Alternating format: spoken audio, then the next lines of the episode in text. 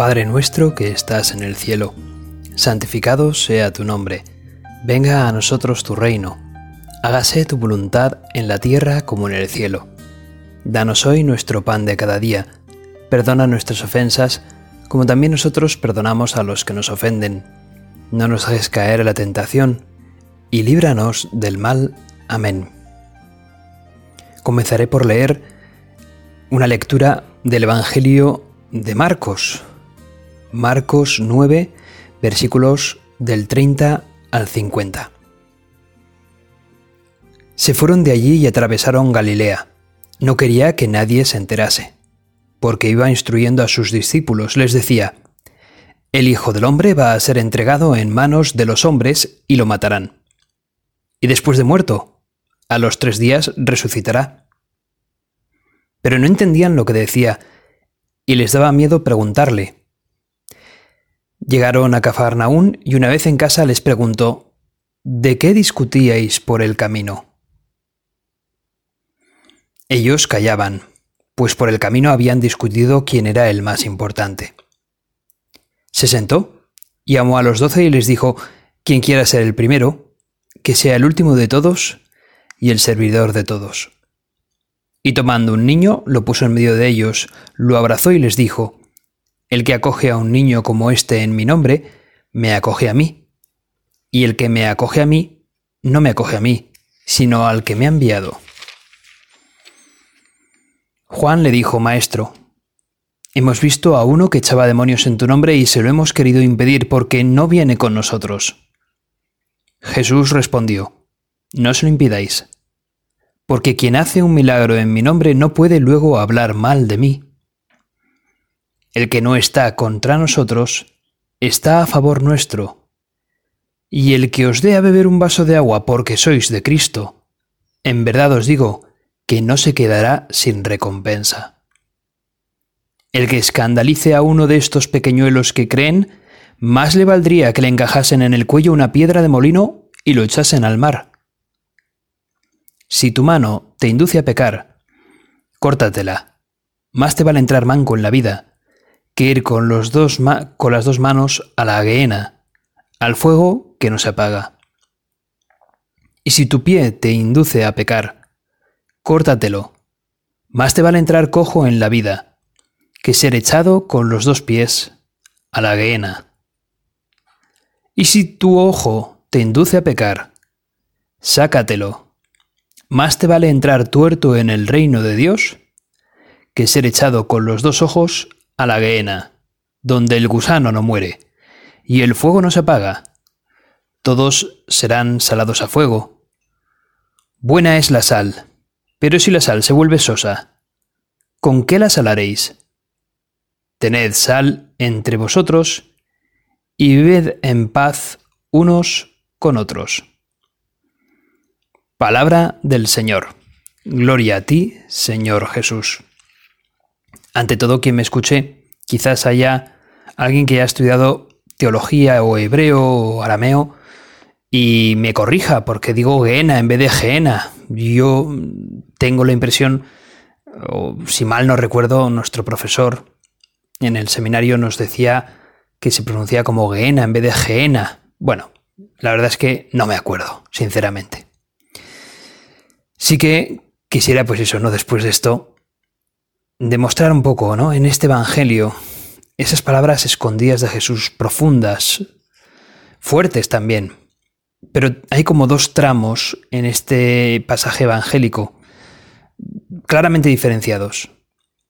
El primero es que Jesús, aquí, en Marcos 9, 30 al 37, hace su segundo anuncio acerca de la pasión y resurrección que va, va a experimentar. Además es como más seco, no dice quién le va a acusar, pero sí dice lo que van a hacer con él. Dicen, me van a matar, me van a entregar en manos de los hombres, me van a matar, y después de muerto resucitaré. Es bastante claro. Y sorprende que después de ese anuncio, pues parece como Mm, no sé, frío, calculador, eh, frívolo, la discusión de los apóstoles. ellos venían discutiendo por el camino a ver quién iba a ser el más importante entre ellos, pero Jesús no se lo reprocha. Ellos también reconocen su, su falta de sensibilidad porque temen decírselo al Señor, les daba vergüenza reconocer, pues eso, que estaban discutiendo a ver quién sería el más importante. Bueno, mientras Jesús les habla de ese segundo evangelio, perdón, de ese segundo anuncio de la pasión y de la resurrección en el evangelio, hay una cosa cuando menos curiosa y es que dice que no entendían, los discípulos no entendían lo que les decía y les daba miedo preguntarle. Y bueno, tomando un libro que comenta este pasaje, dice que la incomprensión de los discípulos tenía raíces profundas. Dice, efectivamente, ¿cómo se explica que los discípulos no entendieran a Jesús aquí? Dice, el evangelista nos presenta el motivo profundo de su falta de inteligencia. Los discípulos sabían que Jesús intentaba fundar una comunidad, cuyos elementos fundadores eran precisamente ellos, los doce apóstoles elegidos por Jesús. Pues bien, ya desde entonces empezaron a figurarse la organización de la nueva comunidad mesiánica. Pensar en la formación de la comunidad no era equivocado. Y no era este el motivo del reproche de Jesús. De lo, que discutían ellos era de quién tenía que ser el primero, de la primacía de la comunidad. Jesús no niega que en esa iglesia que él está fundando a través de los doce apóstoles, no niega que tenga que haber una jerarquía y un primero. No lo niega. Pero nos ilustra a los apóstoles y a los que vendremos después de los apóstoles en la iglesia, nos está ilustrando con su enseñanza cómo debe ser esa primacía. Dice, quien quiera ser primero, quien quiera ser primero, de repente coge a un niño quien quiera ser primero tiene que ser el último. Jesús toma al niño, lo estrecha entre sus brazos y lo pone en medio de ellos. El que en mi nombre acoge a uno de estos niños, es a mí a quien me acoge. Y el que me acoge a mí, no es a mí a quien me acoge, sino a aquel que me ha enviado. Vaya, en una frase no muy larga, Jesús está diciendo mucho. Lo primero, Jesús está en otros pasajes evangélicos, en Marcos es como más escueto, más, más simple. Pero en otros pasajes evangélicos también narran este hecho de Jesús de coger a un niño, primero como que lo abraza y lo besa al niño, ¿no? Y ahí se muestra, pues eso, ¿no? La humanidad de Jesús, el cariño de Jesús. La manera de ser de Jesús, ¿no? Cariñosa con los más débiles. Besa y abraza al niño y luego ya habla de él. Pero primero como que le da esa seguridad necesaria al niño. De repente, imagínate ser un niño, te plantas ahí con, con 12 señores mayores y luego, pues con nada menos que al que llaman el rabino, el Mesías, el Cristo, el elegido, eh, no sé, alguien tan importante, ¿no? Y, de repente ese señor tan sumamente importante te, te, te toma de la mano, te pone en medio de ellos, pues cuando menos a mí me daría, no sé, me, tendría bastantes nervios, la verdad. Sin embargo, Jesús besa, yo me lo imagino, ¿no? Besa en el moflete o en la frente a ese niño, le da un abrazo, lo tranquiliza, le da seguridad. Y encima seguramente le sonreiría, ¿no? Imagínate a Jesús sonriéndote, tú siendo un niño, Jesús sonriéndote, diciendo, hey, que me, que me caes muy bien, que eres mi amigo, que te amo, que te quiero. Eso da como mucha seguridad, ¿no? Y a continuación, pues da una catequesis a los apóstoles pedazo de catequesis, ¿verdad? Que Jesús te esté dando una catequesis directamente. Y dice, oye, quien quiera ser el primero, debe tomar a este niño y servirle. El niño lo que parece que para la sociedad no cuenta, porque es como el último en llegar, apenas sabe, es poco inteligente, tiene que aprender muchas cosas, no tiene fuerza ni conocimientos para desempeñar un trabajo de adulto. Bueno, pues ese que en principio parece que no vale y no cuenta, ese tiene que ser lo prioritario en tu vida si quieres servir a Cristo. Quien quiera ser el primero, que sirva y tome, que tome a este niño y le sirva. Y además, fíjate lo que continúa diciendo Jesús, oye, quien, quien acoge a este niño me acoge a mí.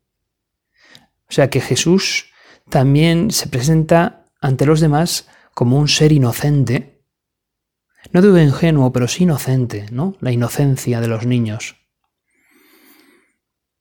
Y nos está. A mí esto, bueno, desde luego que tiene mucho que ver también con, con cuando Jesús nos dice: si queréis entrar en el reino de los cielos, tenéis que haceros como los niños, ¿no? Pues inocentes, no ingenuos, pero no tontos, pero sí inocentes, alguien que se fía plenamente de la autoridad de sus padres, pues alguien que se fía plenamente de la autoridad de Dios Padre, que no teme a Dios Padre, muy al contrario, se fía plenamente de Él, eh, lo ama, quiere, quiere obedecerle, quiere, quiere seguirle, quiere estar en la casa del Padre. Pues bien, el que acoge a este niño me acoge a mí, y el que me acoge a mí con, acoge al que me ha enviado. Fijaos la conciencia que Jesús tiene de ser uno con aquel que le ha enviado, que es Dios Padre. La conciencia aquí se puede, quizás, ¿no? Podríamos indagar y se podría más o menos, mmm, bueno, sin, sin, el más, sin el menos, se podría verdaderamente afirmar que Jesús tiene conciencia de ser Dios. Dios Hijo enviado por Dios Padre. Verdadero Dios y verdadero hombre, Jesús de Nazaret. Pues bien, Jesús acogido por nosotros cuando acogemos a un niño. Desde luego que la incomprensión de los apóstoles pues empieza a adquirir, bueno, pues a, a despejarse un poco. Jesús me está diciendo que debo de servir si quiero ser el primero. Bueno, pues ¿cómo choca esto con otros modelos de vida? Jesús está fundando una iglesia, pero esa iglesia no es como una sociedad civil, no es como una sociedad o una asociación que el mundo propone. Es otra cosa diferente. El primero no es el que más dinero tiene, el que más manda, el, el, más fuerte. El primero es el último en ponerse a servir. Luego Jesús, ¿verdad? Hará esto realidad, sirviéndonos a nosotros en el Calvario, pero también haciendo un símbolo brillante, chocante, que desde luego provoca, provoca al mundo, que es cuando en la última cena se pone un delantal, se arrodilla ante el suelo, coge una jofaina y empieza a lavar los pies a sus propios seguidores. El rabino, el maestro, el señor, que se pone a hacer la labor que hacen los esclavos. Y como es un escándalo esto, hasta el propio Pedro se escandaliza ¿Tú lavarme los pies a mí? Por nada del mundo. Si no me dejas que te lave los pies, Pedro, nada tienes que ver conmigo. Fíjate, ¿no? Eso es lo que Jesús hace y lo que nos propone hacer. Encontré otro texto también que me ha sugerido bastante para intentar comprender adecuadamente este pasaje evangélico. Y Jesús es como el modelo del justo del Antiguo Testamento. Dice este comentario que el mismo actuar de Jesús es conforme a la verdad y a la ley, y provoca el malestar de muchos de sus contemporáneos.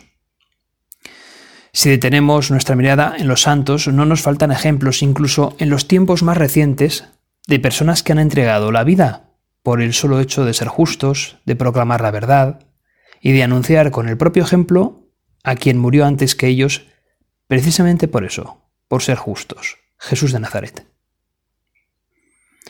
En definitiva, no solo la muerte de Cristo se entiende a la luz de la figura del justo del Antiguo Testamento, sino que el destino de los justos puede ser iluminado mirando siempre hacia el Señor, hacia Jesús. Los discípulos lo que exponen aquí en este pasaje que hemos leído de Marcos 9, pues exponen la lógica humana. No entienden que el Hijo del Hombre pueda ser entregado hasta la muerte. Pero además la alusión a la resurrección no tiene ese carácter para nosotros porque, bueno, podría igual referirse a un despertar, a un levantarse, pero no, no. Jesús habla de morir y de resucitar. Y cuando entonces ya Jesús pone a ese chico, a ese pequeño, y nos dice que nosotros debemos de, servirle a ese más pequeño, pues ya rompe y nos abre y abre la mentalidad humana de los, de los discípulos. Cuando tenemos delante este Evangelio, bueno, pues cuando menos choca, sorprende. Pero cuando Cristo nos dice de servir, está hablando de una bondad y de una belleza que nos configura con Él.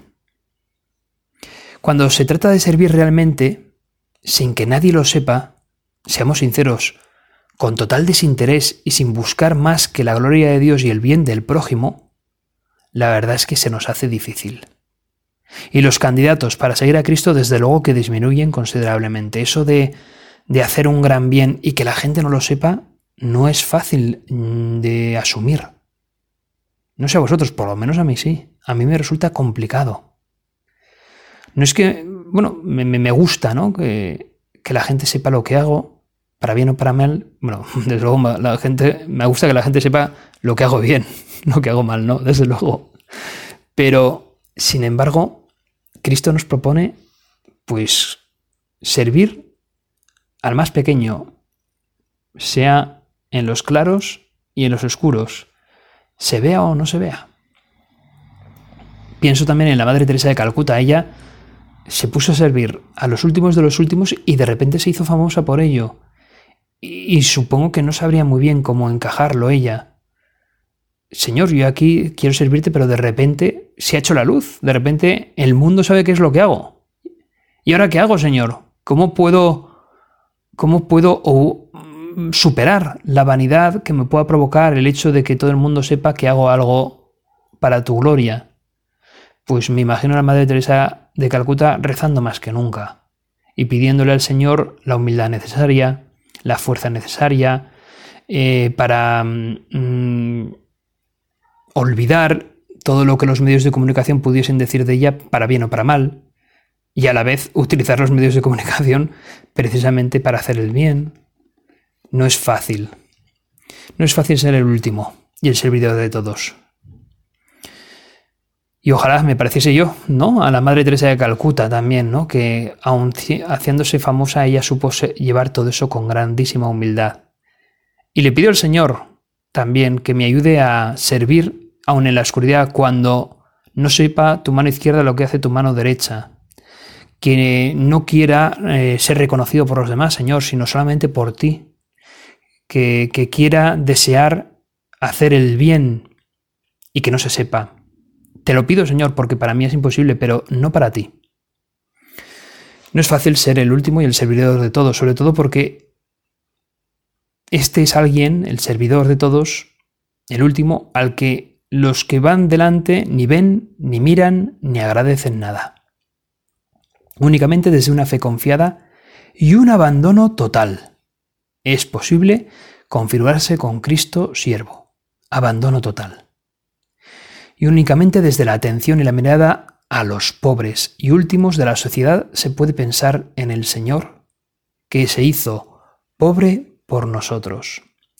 Pues este comentario del Evangelio que he encontrado habla del abandono total Abandono total a Cristo, obviamente. Dado que nos es imposible, y para Dios no, necesitamos abandonarnos a Él.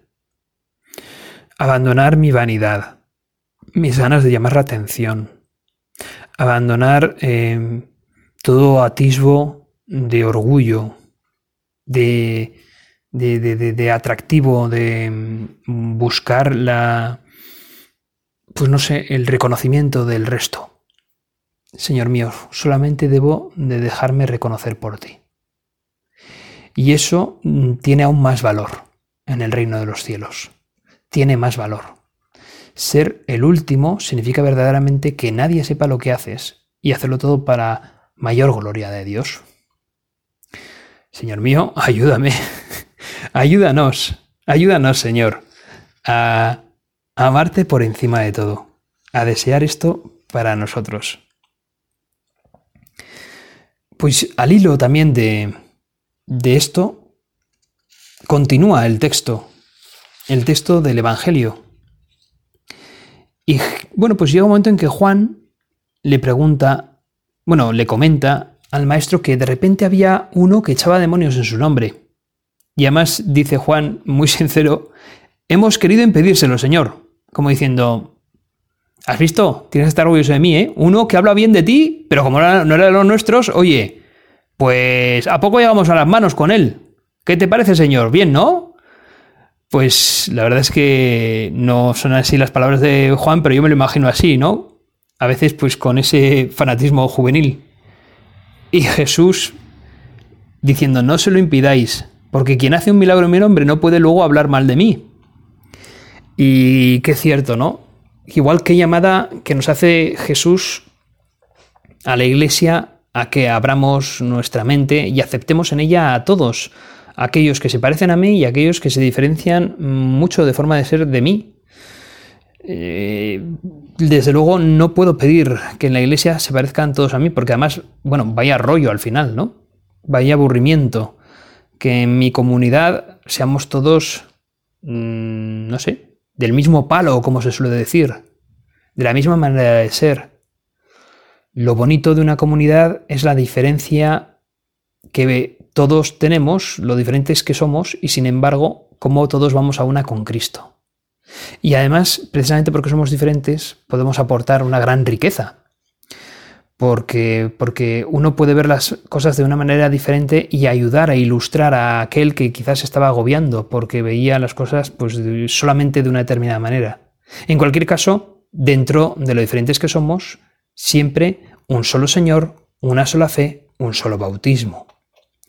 Pero Jesús quizás en este pasaje evangélico, en esta corrección que le hace a Juan, oye, que, el que hace milagros en mi nombre no puede hablar luego mal de mí, oye, eh, quizás sea una llamada a eso, ¿no? Al ecumenismo, a esa parte de la iglesia que lo que busca es precisamente unirnos todos en la única iglesia de Jesucristo. Y por eso el diálogo promovido por los papas, el diálogo ecuménico, es ese diálogo en el que se busca que los católicos, los ortodoxos, los protestantes, pues nos unamos en la única iglesia de Cristo y, y bajo la custodia de Cristo, que es la cabeza de la iglesia.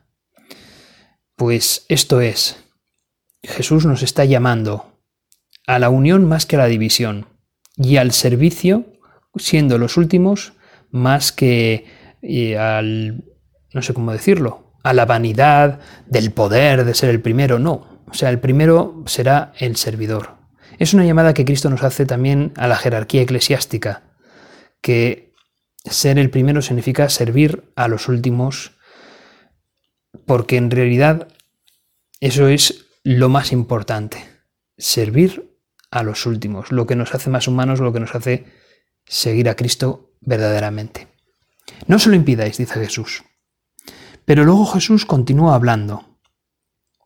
El que no está contra nosotros está a favor nuestro. Y el que os dé a beber un vaso de agua porque sois de Cristo, en verdad os digo que no se quedará sin recompensa. Es decir, a aquel que quizás no comparta nuestra fe, pero trata de ayudar a, por ejemplo, a la Iglesia de Cristo porque reconoce en ella un gran bien, pues Dios sabrá recompensárselo. Lo mismo, ¿no? El que escandalice a uno de estos pequeñuelos que creen, más le valdría que le encajasen en el cuello una piedra de molino y lo echasen al mar. Fíjate, si Jesús hablaba bien de aquellos que tratan bien a la iglesia, sin embargo, Ahora ya, en un tono negativo, dice, y ojo con aquellos que maltraten a los más pequeños y a los más débiles, refiriéndose pues quizás a ese niño que todavía tiene entre sus brazos y que está en medio de esa conversación que tiene con los apóstoles. Ojo, ojo con, con el maltrato que podemos hacer a los niños. Y esto es doloroso, ¿verdad? Es doloroso. Hemos tenido, pues, algunos momentos del pasado, ¿verdad? Que que, bueno, pues que hay que purgar en este aspecto. Y hemos de cuidar, ¿no? La inocencia de los más pequeños, que es algo grande, es algo que, que los hemos de aprender mucho de los niños, pues los niños nos acercan a Dios, los niños tienen, tienen una imagen de Dios quizás más viva por esa inocencia, por esa por esa sencillez, ese saber fiarme de lo que mi padre me dice, pues bueno, pues le pido al Señor que me ayude a parecerme a los niños y a saber amarlos como, como Dios nos lo pide, respetándolos y ayudándoles y enseñándoles y sirviéndoles, ¿no? Sirviendo a los más pequeños. Cuando se habla de niños, pues también aquí nos referimos a las personas quizás que no valgan para la sociedad, a los marginados, a los pobres, a los que se sienten solos, a esos últimos, a esos últimos a los que hay que servir. Y Jesús aún va más allá. Termina esa predicación, ese evangelio diciendo, pues eso, ¿no? Si tu mano te hace pecar, córtatela. Si, si te, tu pie te hace pecar, córtatelo. Si tus ojos te hacen pecar, arráncatelos. O sea, más te vale entrar manco, o cojo o tuerto al cielo que con todo tu cuerpo directo al infierno. Nos está llamando a, a que no tengamos medias tintas. En esto no nos está diciendo, obviamente, que nos empecemos aquí a mutilar nuestro cuerpo, pero sí nos está diciendo a que cambiemos de vida si hay algo en ella que nos hace rechazar a Dios. Y en esto tenemos que ser radicales. Sí que tiene que haber un cambio. Si hay algo que verdaderamente me esté enviciando, un vicio que me, esté sacando de mi libertad, que me esté diciendo que, que no a mí, a mi dignidad, a Cristo, pues todo eso lo debo de ir poco a poco, bueno, poco a poco no, arrancándolo de raíz. He de ser radical en esto. Y va luego y después dice Jesús, que habla de eso, más vale ir cojo, manco o tuerto al, al cielo que con los dos ojos a la arena y dice, donde el gusano no muere y el fuego no se apaga. Dice, todos serán salados a fuego. Buena es la sal, pero si la sal se vuelve sosa, ¿con qué la salaréis? Tened sal entre vosotros y vivid en paz unos con otros. Termina aquí hablando de la sal. Y bueno, ¿qué quiere decir aquí Jesús con la sal? Bueno, pues la sal se ha utilizado para condimentar los alimentos, para sacarles aún más gusto, pero también se ha utilizado para conservar los alimentos. Cuando no había facilidad en la edad antigua de conseguir hielo, pues la sal, salar el pescado, por ejemplo, facilitaba que el pescado se conservase por más tiempo. Es decir, es un condimento la sal y también a la vez algo que nos mantiene frescos, que nos mantiene útiles. Es decir, debemos de dejarnos salar por Cristo. Debemos de acudir a esa oración frecuente y a esa gracia de Dios que es la que nos mantiene frescos, válidos, fuertes para poder seguir sirviendo al reino de Dios, a la iglesia que Dios nos propone. Ciertamente es buena la sal porque da sabor, pues que nosotros demos sabor también al mundo. Como último aspecto, bueno, pues una pequeña anécdota, ¿no? Había un, había un, ya hace ya décadas, con esos ordenadores grandes, pero muy valiosos para la época, había un señor que tenía un gran eh, ordenador en su empresa y se había estropeado y no funcionaba. Y entonces llamó a un servicio técnico de entonces y un ingeniero fue allí y estuvo mirando el ordenador, efectivamente no funcionaba, tuvo que pagarlo, cogió un tornillo, el, su destornillador, quitó un tornillo, lo volvió a colocar adecuadamente, volvió a encender el ordenador y este funcionaba perfectamente. El ordenador había costado 12 millones de dólares, por poner una cifra. Y el dueño estaba muy contento con el ingeniero que había realizado ese cambio y lo había arreglado. Y le dijo, bueno, ¿qué le debo? Le dijo mil dólares. Y dijo, ¿mil dólares por estar 20 minutos de reloj y haber cambiado un tornillo? Y dijo, sí, vale que me ha costado 12 millones de dólares el ordenador, pero me parece un poco excesivo. Ande, hágame, desglóseme la factura y ya veré si, ya llegaremos a un acuerdo. Y bueno, pues al día siguiente le envió la factura desglosada. Y la factura decía, por cambiar un tornillo, un dólar. Por saber qué tornillo cambiar, 999 dólares. Y es que al final aceptó el dueño y le pagó la factura de mil dólares al ingeniero. Pero fijaos, un tornillo parece que es como la, cosa menos, más insignificante de todo un ordenador, que tiene miles de chips y cables y, y bueno, qué sé yo.